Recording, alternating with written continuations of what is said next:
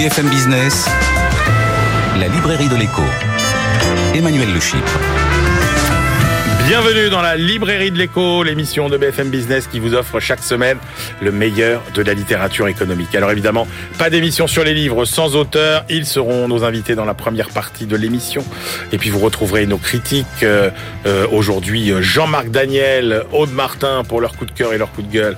Et puis euh, nos chroniqueurs, Benaouda Abdelhaim et sa moisson d'études glanées dans le monde entier. Et Frédéric Simotel pour nous parler euh, d'un des grands acteurs du monde euh, de demain. Évidemment, n'oubliez pas euh, nos réseaux sociaux sur Instagram, la librairie de l'écho. Vous trouverez le programme détaillé de l'émission avec toutes les références des livres, ce que vous nous demandiez depuis longtemps et puis notre page Facebook, notre compte Twitter qui eux aussi vont bientôt s'enrichir. Et on démarre tout de suite avec nos auteurs.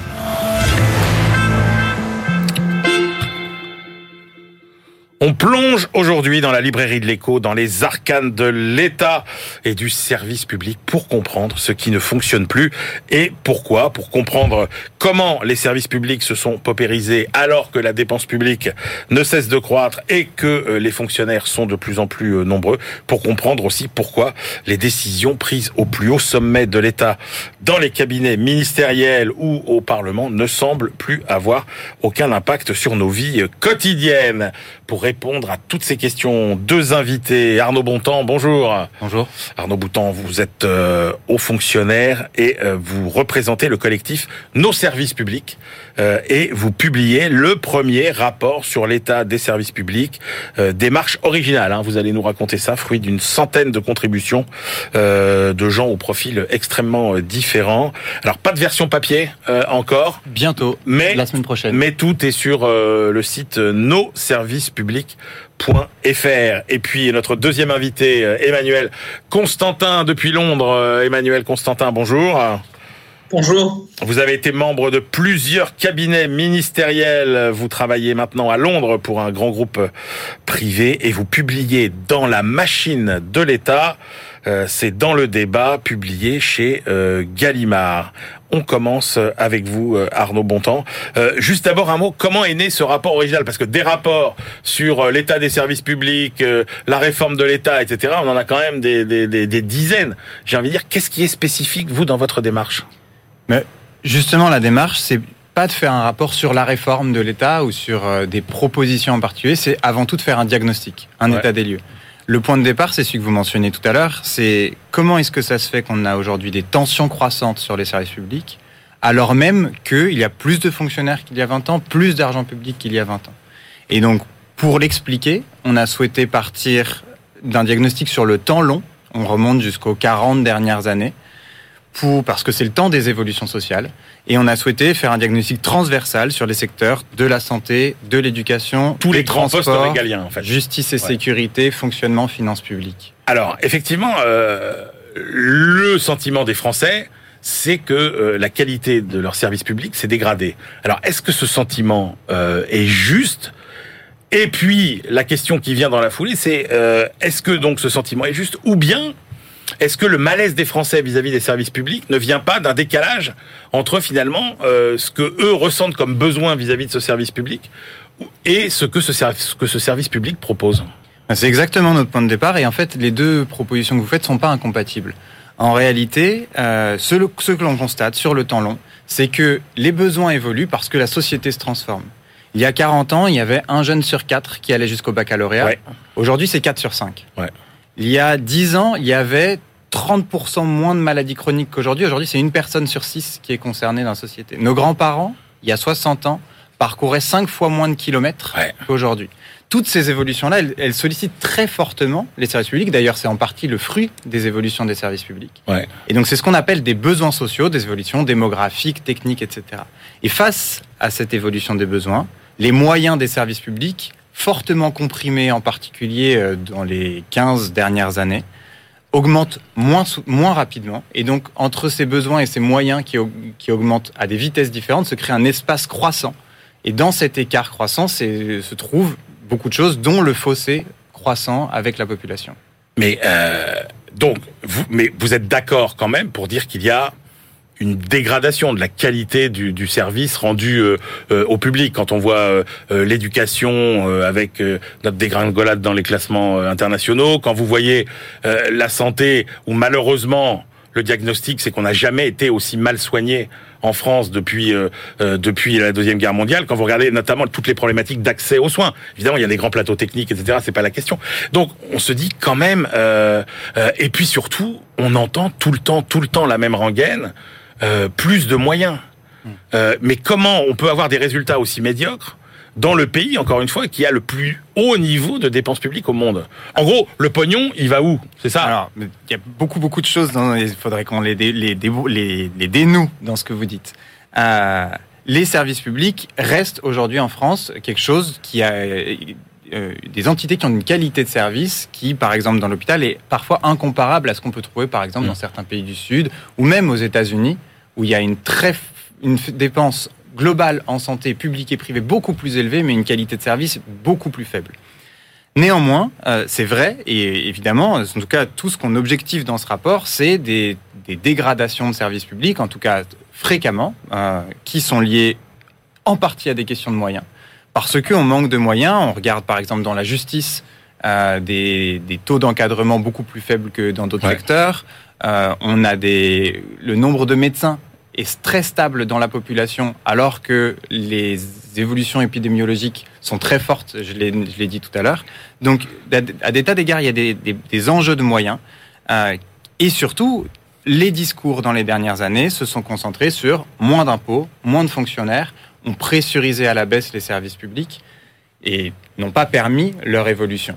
Mais en fait, l'impression qu'on a, euh, Arnaud Bontemps, c'est que euh, tous les fonctionnaires qui sont au contact euh, du public hmm. Euh, vivent dans un état de, de paupérisation croissant. Euh, c'est vrai, ils sont tous plus mal payés que dans les pays étrangers. Prenez les infirmières, prenez les policiers, euh, prenez les profs, etc. Et on se dit, mais finalement, où, est absorbé finalement l'argent? La, Est-ce qu'il n'y a pas finalement en back office des, gaspillages absolument considérables qui empêchent finalement les moyens de se déployer au bon endroit? Eh ben, c'est exactement ça. Et en fait, il y en a un majeur et ce qu'on passe assez souvent sous silence et qu'on objective beaucoup dans notre rapport, c'est le recours au secteur privé. En fait, dans cet équart croissant entre les besoins des gens et les moyens des services publics qui augmentent insuffisamment, se crée un espace pour un secteur privé, parfois à but lucratif, parfois non, qui, euh, en retour de ce développement, vient déstabiliser le service public. C'est très frappant, par exemple, dans la santé. On pourrait prendre l'éducation également. La santé, c'est intéressant. On pourrait se dire, l'hôpital public se dégrade et donc c'est très intéressant qu'il y ait des cliniques qui viennent être euh, en complémentarité, d'autres diraient en concurrence, etc. En réalité, c'est pas ce qui se passe.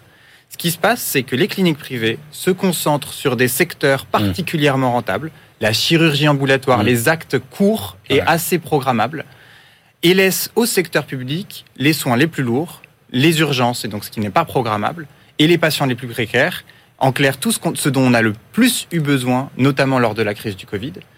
Et pourtant, les cliniques privées touchent de l'argent public et touchent même de l'argent public qui se veut le même que l'argent public touché par les hôpitaux. Et donc, en fait, on a tout un paradoxe, c'est-à-dire que on constate qu'ils ont des métiers publics et privés lucratifs, en l'occurrence dans la santé, radicalement différents. Ils ne font pas la même chose, et pourtant ils sont payés pareil. Certains comme richesse leur accueil inconditionnel, d'autres sélectionnent, y compris par l'argent, les patients. Et donc forcément, ça, ça, en même temps, l'État, en même temps, l'État, ne peut pas tout faire. Donc il y a un moment, et puis la délégation de services publics, par ailleurs, ça fonctionne dans plein de dans plein de, de secteurs. Mm. Euh, je vous trouve assez sévère en fait sur le le, le, le, le rôle du privé. En fait, ce qui est frappant, euh, c'est pas tant une, une critique, c'est pas de dire que le privé est mauvais en soi. Le, notre rapport, c'est un diagnostic. Et ce diagnostic, il est que le privé est en progression. Prenons l'éducation. Dans le secteur de l'éducation, euh, il y a une captation croissante des enfants de catégorie sociale euh, à fort capital culturel par l'école privée sous contrat. Et encore une fois, sur financement public. Euh, C'était 29% en 2003 d'enfants très favorisés dans les collèges privés sous contrat. C'est 40% en 2021. C'est une augmentation très massive. Et donc, là aussi, on, on arrive à cette, cette, cette augmentation-là, se fait en avec une forme de, fracturation de la société en germe. C'est plus l'école de tous. Euh, et c'est encore plus vrai dans certains, par exemple en région parisienne ou dans certaines régions de France. Vous dites aussi euh, la répartition des moyens financiers, mmh. euh, elle est souvent centrée sur des objectifs euh, accessoires. Euh, qui sont souvent des objectifs un peu euh, spectaculaires politiquement, mmh. mais qui en fait ne, ne, répondent pas aux demandes de services publics des Français. C'est une, une constante malheureusement trop fréquente. Un exemple intéressant là-dessus, c'est les moyens de la police. Eux, pour le coup, ils ont très fortement augmenté, alors même que les besoins, si on regarde le taux de criminalité dans les 10, 20, 40 dernières années, est remarquablement, remarquablement stable. Il n'a pas augmenté, voire il est plutôt en légère décrue, mmh. selon ministère. Tout ça, euh, c'est frappant. Il y a une augmentation des moyens. En revanche, cette augmentation des moyens, elle est ciblée sur la lutte contre l'immigration, la lutte contre les usages de stupéfiants, et donc des délits ou des infractions à la réglementation qui sont sans commune mesure avec les, ce que le code pénal établit comme échelle de gravité, où il considère notamment que les crimes et délits sont les plus forts, elles sont les plus graves, sont les plus sanctionnés, et c'est pas là qu'il y a le plus de moyens. Un très bon exemple, c'est les, violences sexistes et sexuelles. Une très forte demande sociale dans les cinq dernières années, et pourtant, la police s'est toujours pas adaptée, la justice a toujours du mal à s'adapter euh, et euh, continue à résoudre plus lentement euh, quand elle les résout et quand elle sait les accueillir, alors qu'on sait qu'il y a très très peu de violences, de viols notamment qui sont condamnés. Ils sont investigués pour ceux qui sont élucidés, et ils sont élucidés beaucoup plus lentement que les autres crimes et délits similaires l'argument euh, des partis politiques de droite ou des économistes libéraux, c'est de dire, euh, en fait, euh, le rapport qualité-prix de la dépense publique aujourd'hui n'est pas bon, et en gros, on pourrait rendre un service public de bien meilleure qualité sans dépenser plus. Est-ce que vous partagez ce diagnostic ou pas? En fait, ce qui est intéressant, c'est que ce travail, on l'a fait dans tous les secteurs sur les 40 dernières années, en essayant de prendre toutes les sources un peu objectivables, et on ne voit pas.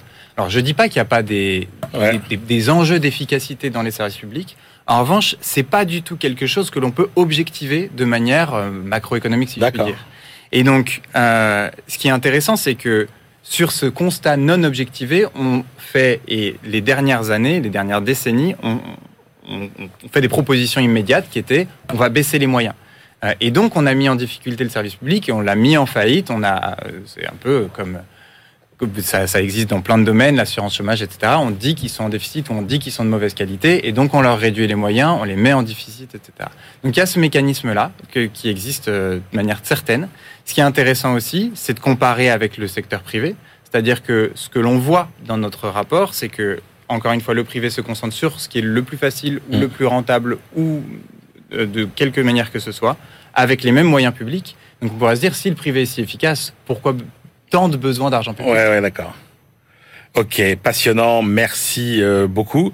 Euh, alors, voilà, ça c'était le constat sur le terrain. Maintenant, euh, avec vous, Emmanuel Constantin, on va aller voir euh, comment ça se passe finalement dans les plus hautes sphères, c'est-à-dire euh, là d'où part l'impulsion politique dans les cabinets ministériels. Vous avez fait cinq ans en cabinet ministériel, surtout autour des questions écologiques. Alors vous avez géré beaucoup de dossiers chauds, Notre-Dame-des-Landes, etc.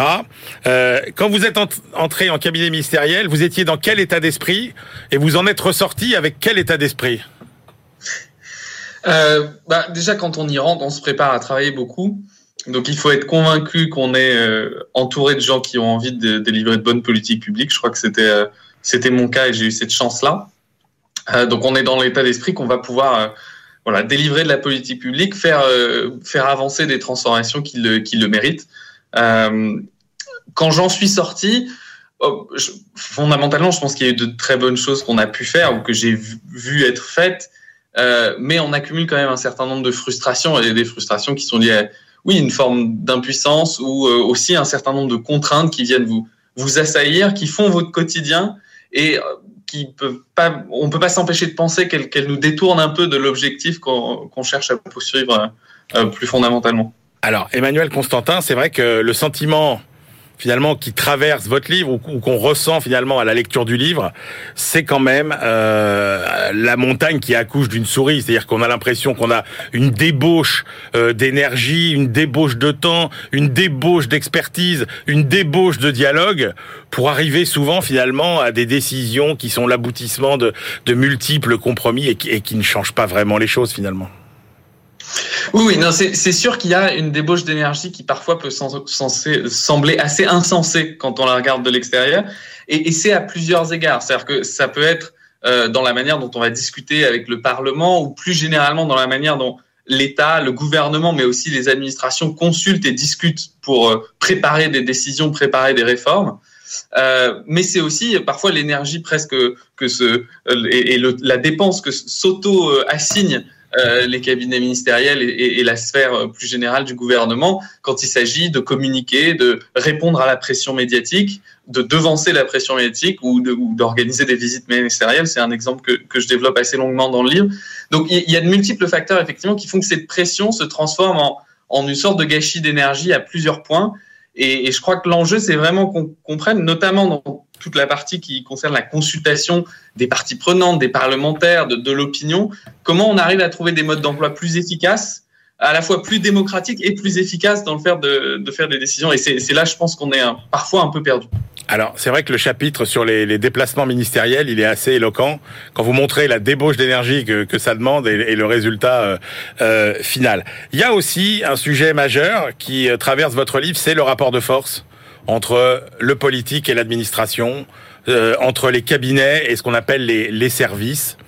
Et, et, quand on regarde finalement la trajectoire des politiques publiques depuis 40 ans, comme ça a été fait, on se dit mais finalement, que ce soit avec un président de droite euh, comme Nicolas Sarkozy, de gauche comme François Hollande, Emmanuel Macron, on, on a l'impression que les trajectoires sont inflexibles. Tous ont créé des emplois de fonctionnaires, etc. Et on se dit, mais est-ce que finalement, le, le politique a une influence sur la haute administration ou bien est-ce que ce pays euh, est dirigé par une haute administration qui finalement finit par l'emporter et qui gère le pays presque de façon autonome?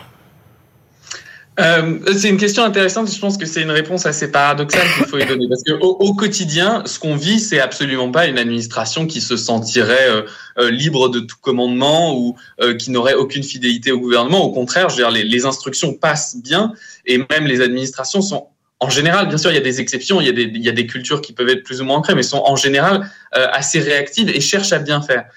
Euh, en revanche, ce qu'on voit, et moi, ce qu'en tout cas, ce que j'ai senti, c'est une sorte de déconnexion dans la manière dont, le rythme se transmet.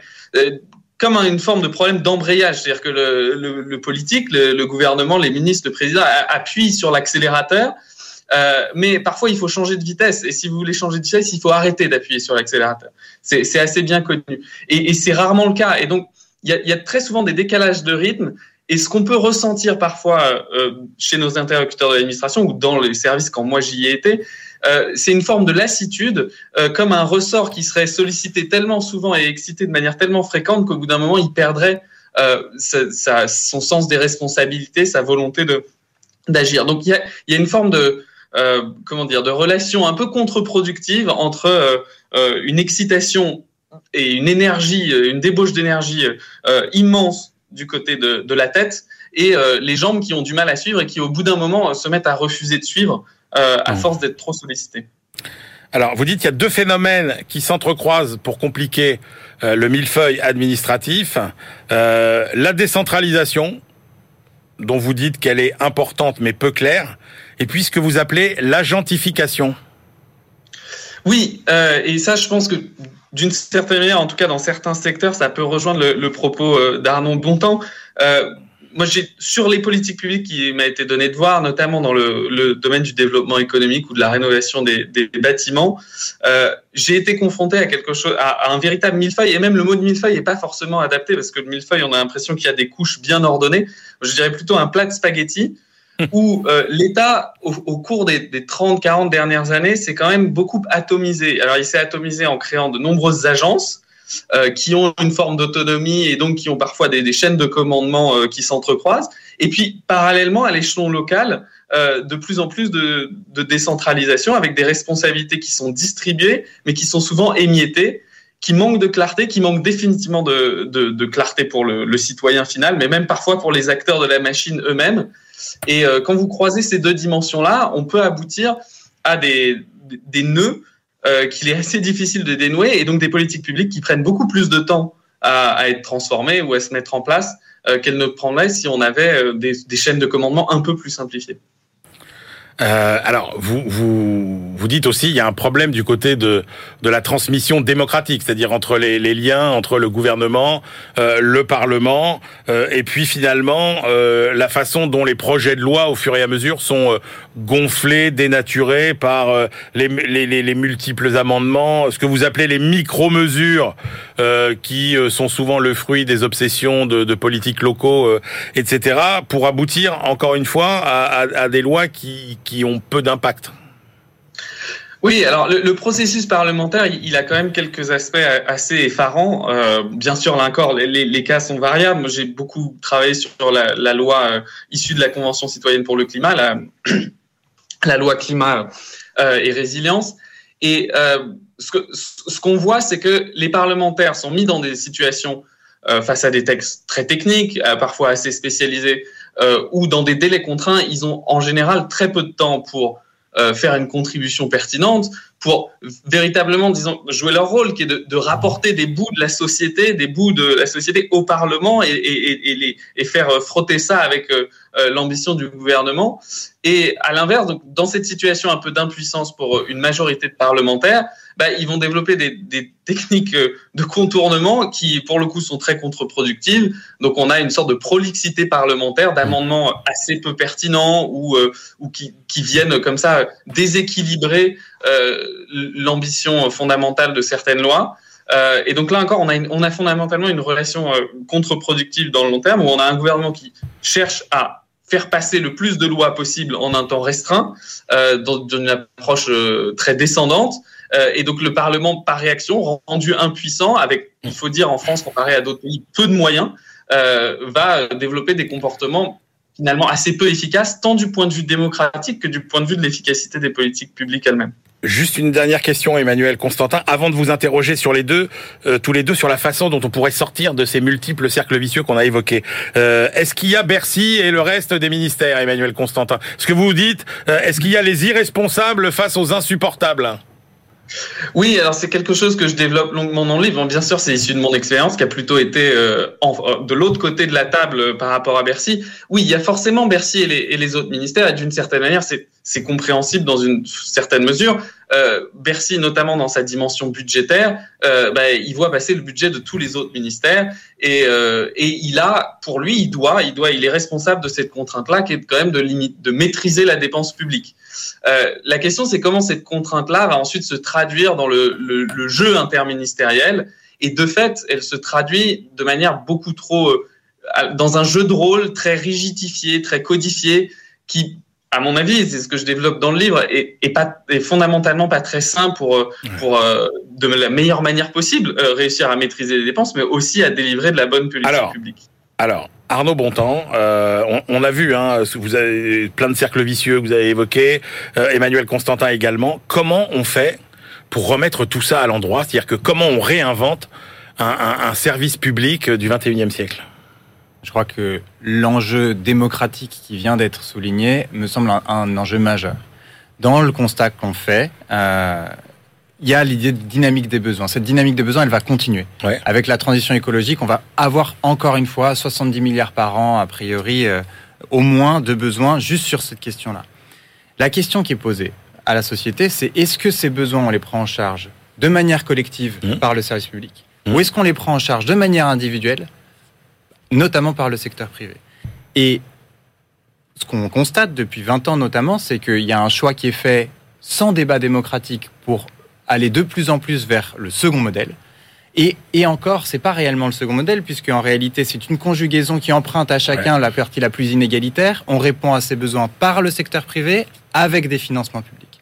Et donc, ce diagnostic, il faut le soumettre à la société. C'est un, un, enjeu démocratique qu'on a aujourd'hui et qui va nous poursuivre dans les dernières années, dans ouais. les prochaines années et prochaines décennies. Ce que vous dites, c'est qu'on a un peu le pire des deux systèmes, en fait. En quelque sorte, euh, en quelque sorte. Emmanuel Constantin, comment on fait pour euh, effectivement que euh, bah, l'action politique, les, les, les, ambitions des politiques élus sur des programmes, finalement, euh, se transmettent beaucoup plus vite euh, dans, dans des lois et, et, et, impactent beaucoup plus le quotidien des citoyens? Bah, alors, je rejoins bien sûr Arnaud Bontemps sur l'enjeu démocratique, c'est-à-dire le fonctionnement de cette machine. Si on veut que ça fonctionne de manière fluide et que l'ensemble de la société soit embarqué dans les transformations, il faut trouver de meilleurs modes d'emploi pour faire fonctionner à la fois consultation et prise de décision, implémentation. Mais l'élément que moi j'aimerais ajouter et sur lequel je reviens à la fin de mon livre, c'est vraiment il nous faut une forme de révolution de la responsabilisation. Euh, les cercles vicieux que j'ai décrits, ils ont tendance beaucoup à déresponsabiliser, euh, à donner un sentiment d'irresponsabilité à beaucoup d'échelons dans les administrations. On a beaucoup de fonctionnaires, y compris de terrain, qui, qui sentent qu'eux, à leur échelle, ne peuvent plus faire grand-chose. Mais c'est un sentiment qu'on va retrouver même à de très hauts échelons de l'administration, parce que l'ensemble des contraintes extérieures, la manière dont ce système fonctionne, euh, fait un peu perdre la tête. Et cette révolution de la responsabilisation, où on peut déléguer suffisamment de marge de manœuvre à tous les bons échelons, avoir des responsabilités claires et bien découpées, je pense que c'est un enjeu fondamental, tant démocratique, parce qu'il faut que chacun comprenne qui est responsable de quoi, c'est euh, quelque chose qu'on doit à tous les citoyens, mais aussi un enjeu d'efficacité. Et, euh, il demande forcément beaucoup de, de, travail pour les années à venir si on veut, si s'améliorer sur ce, sur ce plan. Merci beaucoup à tous les deux pour cette plongée passionnante au cœur de nos services publics. Euh, je rappelle vos deux livres, donc Arnaud Bontemps, euh, lui euh, coordinateur du rapport Nos services publics, à retrouver donc sur le site nosservicespublics.fr la synthèse plus les six parties thématiques concernant chacun un grand poste régalien et puis Emmanuel Constantin qui publie donc dans la machine de l'État, c'est la revue Le Débat aux éditions Gallimard, deux contributions absolument passionnantes et surtout euh, qui renouvelle considérablement euh, l'analyse sur euh, les difficultés de nos services publics. On se retrouve tout de suite pour la deuxième partie de l'émission. BFM Business, la librairie de l'écho. Emmanuel Le on se retrouve pour la deuxième partie de cette librairie de l'écho. Nous la clôturerons comme de coutume avec nos chroniqueurs, Benaouda Abdelhaim et sa moisson euh, hebdomadaire d'études glanées dans le monde entier. Et puis euh, c'est euh, aujourd'hui notre bibliothécaire Frédéric Simotel qui nous parlera d'une nouvelle biographie de l'homme du futur, Elon Musk. Et tout de suite, on retrouve bien évidemment nos critiques avec à ma gauche Aude Martin. Bonjour Aude. Bonjour Emmanuel. Aude, journaliste à Alternative économiques. Et puis euh, Jean-Marc Daniel, professeur émérite à l'ESCP euh, Business School, euh, président et critique attitré aussi de la Société d'économie politique. Allez, on démarre avec votre choix. Jean-Marc, le nouveau livre de Pierre Gattaz, Enthousiasmez-vous. Exactement, oui. Donc euh, c'est à la fois un livre de mémoire, euh, de conseils, d'anecdotes. Euh, il, il, commence par en disant je suis né tel jour à telle heure à tel endroit. Il dit voilà, je vais vous raconter ma vie, euh, mes enjeux, ce que j'ai retenu de cette de, de, de, ma vie et tout ça. Et donc il y a dans ce livre à la fois effectivement des anecdotes, des il, des, des, il raconte comment il a fait son service militaire, il a croisé Serge Dassault qui l'a convaincu que effectivement l'entreprise était vraiment quelque chose d'important. Et il dit bien, Serge Dassault, c'est, euh, il était polytechnicien, donc on peut considérer que pour euh, réussir à la tête d'une grande entreprise, il faut avoir fait des études très poussées. Il dit, mais pas du tout. J'ai croisé aussi, je me suis lié avec des gens qui étaient des autodidactes. Donc, euh, être chef d'entreprise, c'est un état d'esprit et d'une certaine façon, indépendamment de mon origine familiale, hein, c'est le fils d'Yvon Gattas qui est, le créateur de l'entreprise familiale et qui a été à la tête déjà du, du CNPF, de l'époque. Donc, donc il raconte ça. Ensuite, il raconte effectivement que pour lui, l'entreprise, c'est plus qu'un euh, lieu de vie. C'est véritablement un projet. Enthousiasmez-vous, c'est son lieu d'enthousiasme. Et puis, à partir de là, il va euh, considérer que des problèmes de la France, c'est son rapport à l'entreprise. Donc, euh, notamment euh, quand il était à la tête du Medef, il était en contact avec le gouvernement de l'époque euh, Hollande. Il y a quelques portraits un peu croustillants de ministres de François Hollande. Certains s'en tirent pas mal. D'ailleurs, il trouve que Manuel Valls et, et Myriam El Khomri étaient plutôt à la hauteur. En revanche, Najat Vallaud-Belkacem, elle a baillé en sa présence. Elle a sorti son téléphone pendant qu'il parlait et elle lui a tenu des propos qu'il considère comme totalement ineptes. Donc, il, il la descend en flèche. Et puis, euh, il raconte aussi un peu des éléments personnels. Il y a un portrait assez attendrissant de sa mère, un peu admiratif de son père. Tout ça fait un ensemble qui est un ensemble qui est assez agréable à lire. Et ça se termine par euh, sept conseils dont l'un est un conseil que je trouve être un cri du cœur, puisqu'il dit écarter les tordus, les arrogants et les prétentieux. Et je pense que c'est peut-être finalement le conseil de vie le plus pratique. Est-ce qu'on avait besoin de lui pour nous dire ça? Je ne sais pas, mais en tout cas, c'est assez agréable d'arriver à cette conclusion après ce parcours dans cette vie qui a été assez riche et, et, et sur lequel on apprend beaucoup de choses. Alors nous avons convoqué évidemment pour euh, commenter ce livre notre spécialiste euh, de la famille Gattaz, hein, euh, Aude Aude Martin, puisque à chaque fois que Aude vient, Christian choisit un bouquin. Jean-Marc. Jean-Marc. J'ai dit, j'ai dit quoi Christian. Bah, bah, c'est le. Mais- Oui, Jean-Marc, à chaque fois, il choisit un bouquin, euh, soit de Pierre Gattaz, soit d'Yvon Yvon Gattaz. Gattaz. Donc Aude, après avoir commenté le bouquin du père, que pensez-vous du bouquin du fils? Ben, alors, je suis plutôt critique, moi, du, du livre. En fait, il y a quand même euh, pas mal de contre-vérités économiques dedans, pas mal de propos que j'ai trouvé un peu déplacés sur euh, différents sujets. J'en ai noté deux, euh, simplement, enfin, j'en ai noté plein en lisant, mais simplement deux. Euh, je cite, s'il peut perdurer encore un plafond de verre, il est surtout dans la tête des femmes, plus que dans les institutions ou les organisations qui accompagnent les entrepreneurs. Donc, je suis pas certaine que ce soit très pertinent. Et par ailleurs, sur le, le, le volet climatique, je cite, Ah. dire que l'homme occidental est responsable de la dégradation de l'environnement est un formidable raccourci quand on pense à tous les bienfaits que le capitalisme a apportés. Euh, ensuite, sur les sujets économiques, euh, Vous n'êtes pas tardé là-dessus, il Jean-Marc. y a, il y a pas mal de... Bah, évidemment, le mythe de l'entrepreneur est servi Oui. un peu à toutes les sauces. Ouais. Euh, l'entrepreneur génial qui s'est créé lui-même, etc., grâce à son seul mérite. Euh, ce qui est assez paradoxal, c'est que ça n'empêche pas quand même Pierre Gattaz de se réjouir à un moment donné que Heureusement, en France, de nombreuses aides publiques existent pour aider euh, les entrepreneurs à créer leur entreprise. Donc, on voit qu'ils se sont pas complètement faits tout seuls Ouais. non plus. Euh, et d'ailleurs, il cite tout au long du livre euh, un tas de euh, d'exemples de dirigeants ou de créateurs d'entreprises qui l'inspirent. Et il y en a beaucoup quand même qui euh, ont récupéré le, le business de l'entreprise familiale, donc ce qui n'est pas un problème en soi. Mais disons quand il y a une mythification euh, euh, aussi forte de, de l'entrepreneur, du dirigeant, euh, ça conduit parfois à oublier aussi le, le rôle de l'État derrière, qui est quand même euh, qui est quand même pas négligeable. Et ceci étant, j'ai trouvé un intérêt au livre, euh, c'est qu'il est assez complémentaire avec euh, l'autre euh, dont on va parler sur la compétitivité, puisque toutes les réflexions qu'a Pierre Gattaz montrent bien euh, quelles peuvent être les conséquences concrètes euh, d'un du diktat un peu de la compétitivité dans la définition de nos politiques publiques, donc qui prône euh, pour être compétitif la réduction de la fiscalité sur les entreprises, les riches, etc. Donc les deux livres sont assez Eh complémentaires. ben, vous savez quoi? Eh ben, vous allez enchaîner avec votre. On enchaîne directement. On enchaîne directement donc trouvée. avec le livre euh, de Benjamin Brice, ça s'appelle L'impasse de la compétitivité. C'est aux éditions Les Liens qui libèrent. J'avais oublié de citer euh, l'éditeur du livre de Pierre Gattaz, c'est les éditions du Rocher. Benjamin Brice qu'on avait reçu euh, il y a pas longtemps dans la librairie de l'Écho pour son premier livre. Que nous dit-il Eh bien, alors, donc son premier livre, en effet, était sur la sobriété. Là, il nous parle de compétitivité. Donc, en fait, lui, ce qu'il fait, c'est qu'il nous invite à remettre en cause la prédominance de la compétitivité euh, dans la définition de nos politiques publiques. Donc, le livre est assez équilibré, assez nuancé. Donc, évidemment, il ne nie pas du tout la nécessité pour un État de prendre en compte la contrainte extérieure, hein, de ne pas raisonner euh, comme si on était une île euh, isolée. Et ce qu'il dit simplement, c'est qu'aujourd'hui, cette contrainte extérieure, en particulier sur le plan économique, elle a pris une place trop importante. Et ça se fait au détriment de d'autres considérations sociales, euh, géostratégiques, même de plus en plus, on le voit avec la guerre en Ukraine, etc.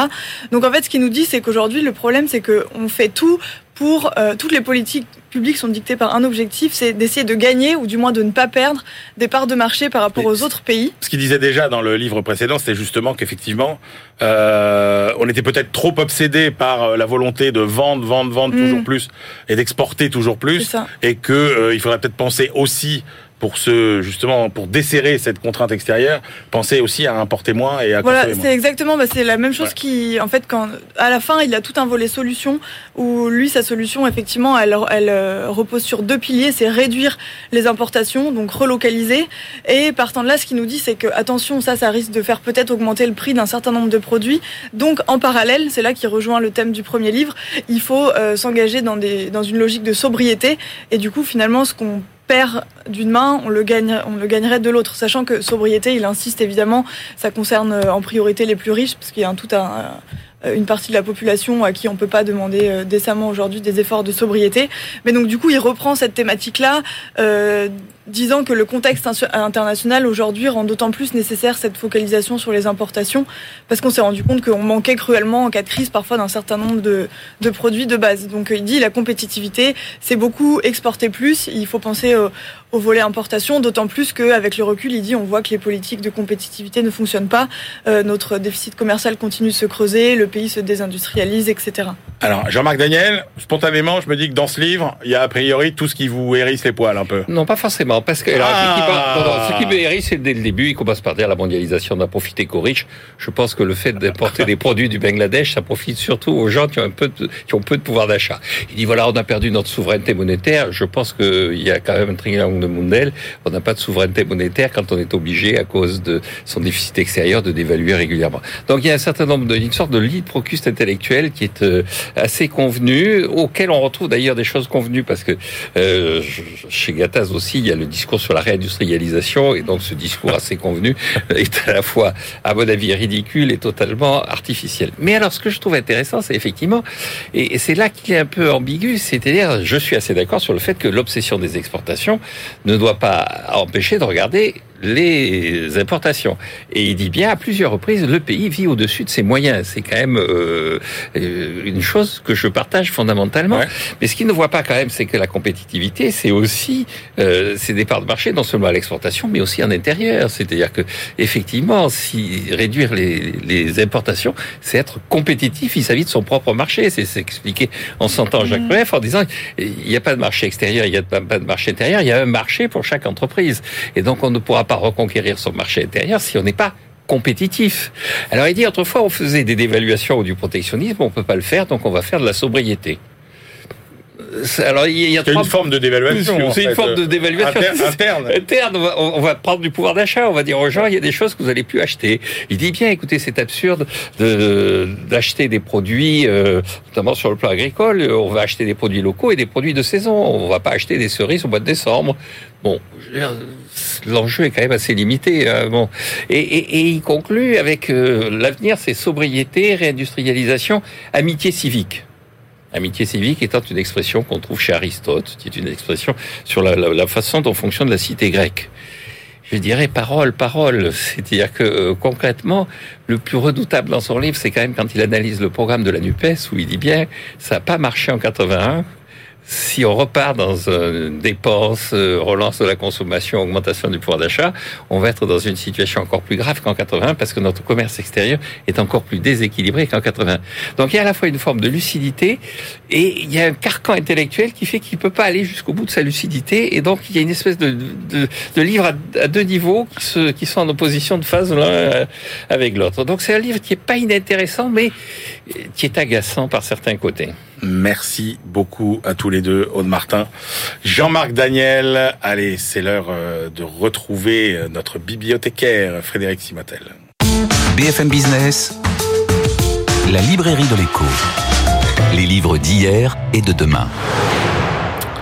Bonjour Frédéric. Bonjour Emmanuel. Frédéric Simatel, notre éditorialiste tech. Alors avec vous, on va se projeter dans le futur. Alors c'est le présent, mais c'est quand même pour parler de celui qui euh, peut-être euh, dessine le plus les contours de notre futur euh, à tous, Elon Musk, avec une nouvelle biographie, Frédéric, dont vous, c'est le tome 1.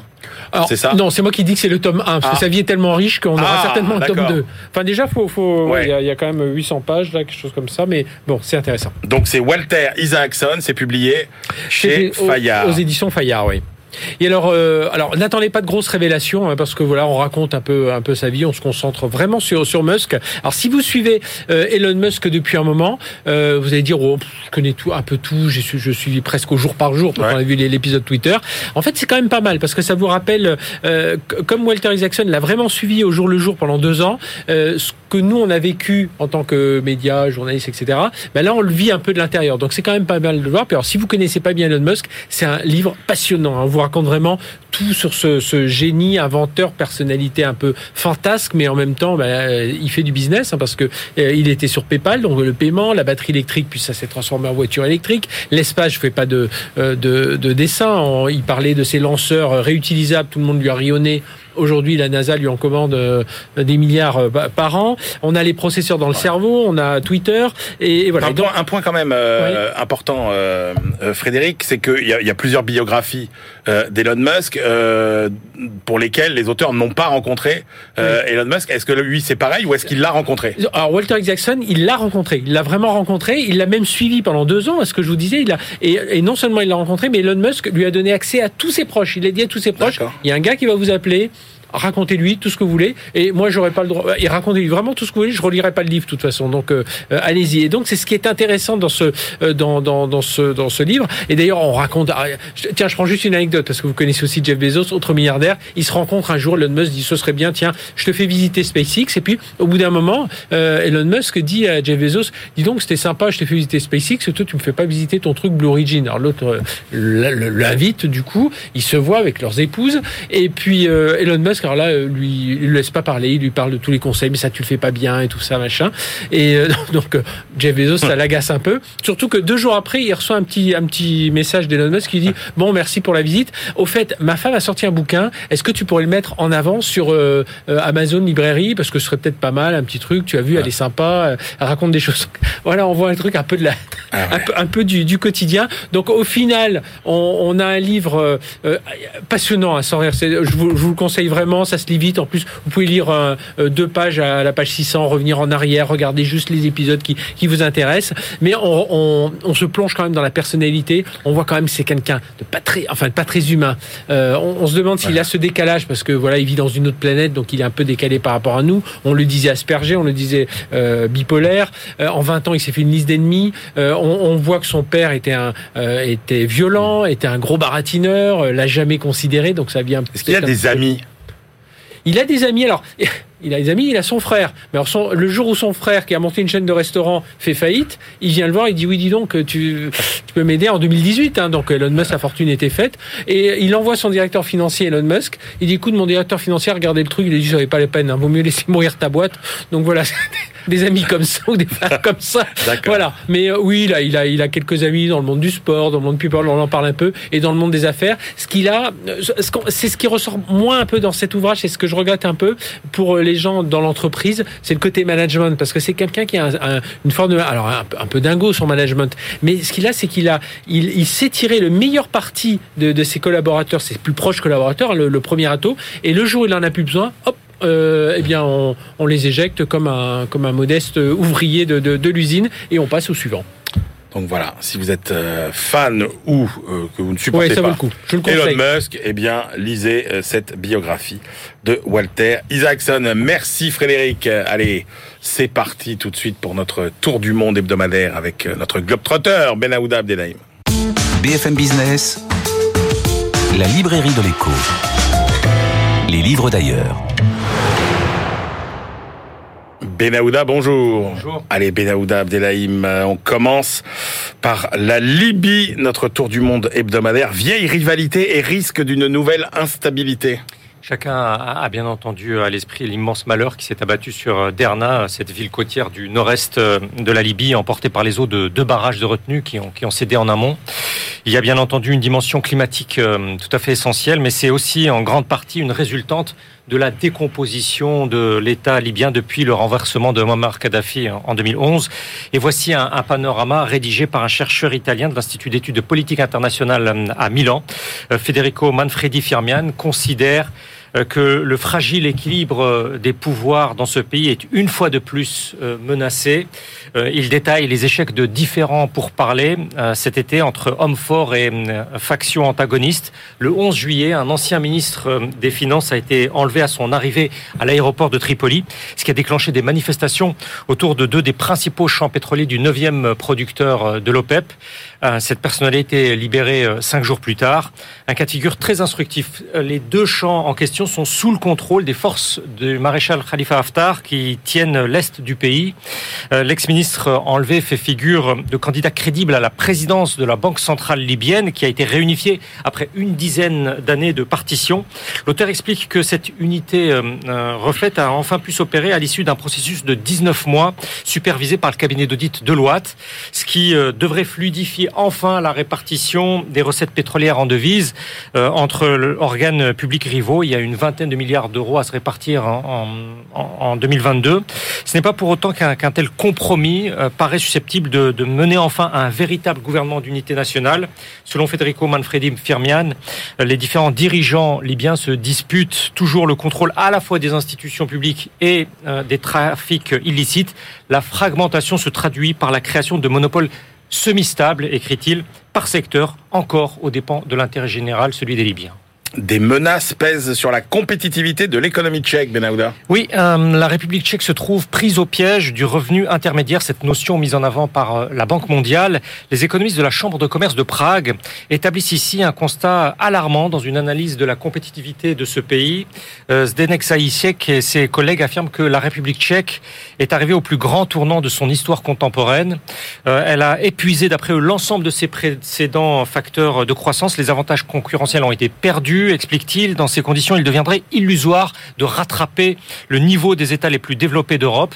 La conséquence pour les auteurs sera une, stagnation à long terme de l'activité économique, un ralentissement de la progression aussi bien des salaires que du niveau de vie de la population. La majeure partie du processus de convergence vers la moyenne de l'Union européenne, explique-t-il, a eu lieu avant 2008-2009, c'est-à-dire avant la crise financière internationale. Ensuite, en comparaison avec la Pologne, euh, la montée se révèle moins forte euh, euh, assez nettement même. Le problème central soulevé ici, c'est une création faible de valeur ajoutée, la 24e parmi les 27 de l'Union européenne. Si l'on compare avec la référence dans l'industrie, l'Allemagne bien entendu, la valeur ajoutée par travailleur en République tchèque ne représente que 40% de celle du travailleur allemand. Euh, il s'agit donc de revoir de fond en comble les politiques publiques et privées d'investissement et d'innovation. Ces budgets restent en proportion inférieure à la moyenne de l'Union européenne, mais cela implique euh, d'effectuer des, des, arbitrages financiers, des sacrifices dans une situation où l'État tente euh, d'assainir ses comptes, et cela n'ira donc pas sans de grandes remises en cause. Et on termine par les États-Unis, Ben Aouda, la vérité cachée sur les promotions. Alors, euh, les économistes de l'Institut de recherche américain ADP sur le travail affirment que les salariés promus sont davantage susceptibles de quitter aussitôt leur emploi. Euh, cette analyse va contre l'idée communément euh, admise ah que faire monter quelqu'un dans la hiérarchie, ça l'attache à son entreprise. Eh bien non. Nella Richardson et, ses trois collègues ne donnent pas dans, dans le mémento de développement personnel.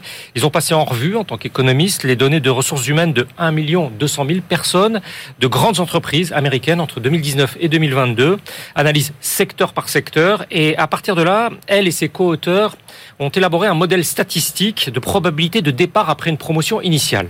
Dans le mois qui suit, la part des démissionnaires est ainsi 11 points supérieure par rapport à l'hypothèse ah où vous restez à votre poste de travail sans évolution. Et dans les six mois qui viennent, l'écart de risque dans la perspective, bien entendu, de, de l'employeur, ouais. tend toutefois à se résorber. Ensuite, ça s'équilibre. Mais il y a une distinction à opérer entre les profils, et c'est là que c'est très instructif. Pour ce qui concerne les moins qualifiés, cette promotion leur octroie un surplus d'attractivité à l'extérieur. L'effet modélisé euh, apparaît même très important ce qui n'est pas euh, autant le cas pour les employés promus euh, qui sont plus qualifiés. Au bout de 5-6 mois, la proportion de partants passe même au-dessous du seuil initial.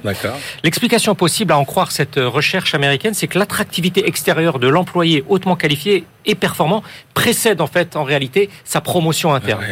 Euh, dans les évaluations de ces économistes, une fois que la probabilité de départ reflue après une promotion, le promu s'avère plus productif, euh, c'est quantifié, mais le cas de figure demeure quand même une rareté parce que moins de 5%, 4,5 exactement, des travailleurs grimpent dans la hiérarchie dans les deux ans qui suivent euh, son embauche. Incroyable. C'est comme euh, les produits euh, qu'on vend plus cher pour qu'ils paraissent de meilleure qualité. C'est ce qu'on appelle l'effet snobisme. Bah, ça marche aussi sur le marché du travail. Merci beaucoup, Benahouda Abdelhaim. Allez, c'est l'heure de nos ultimes choix.